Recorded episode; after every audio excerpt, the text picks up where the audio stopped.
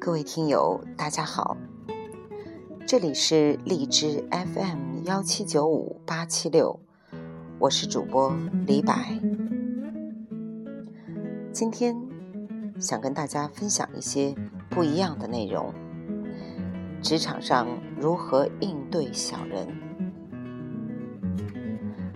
在生活中，在职场上，我们会经常遇到各种各样的人。所谓小人，大部分的人认为是那种斤斤计较，一旦碰到自己的利益，就会不择手段发动攻击的那一类人。这种所谓的小人，是一眼就能看出来的，那点算盘也是明摆着的。只要敬而远之，宁可自己吃点亏，也不要让他受损，因为小人的亏也不过是鸡毛蒜皮。没什么大不了的。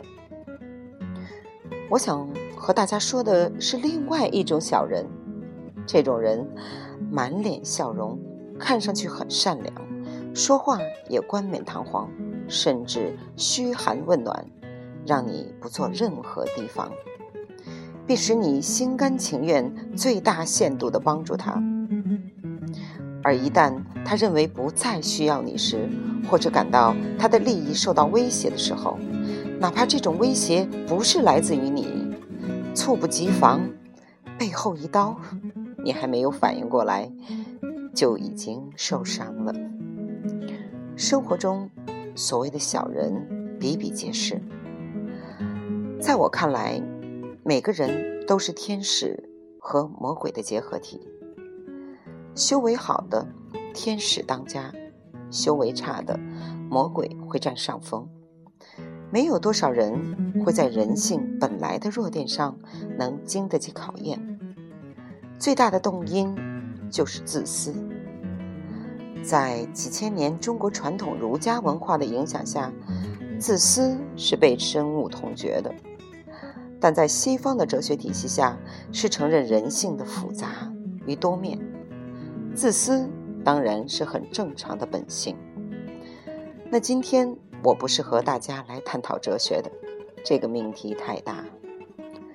在我看来，与其把时间和精力花在应对小人上面，不如多花点时间和精力，让自己变得更优秀、更强大。在职场十几年，在我看来，所谓的小人。就是用来成就自己的。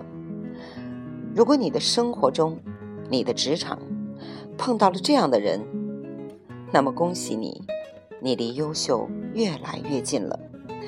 为什么这么说呢？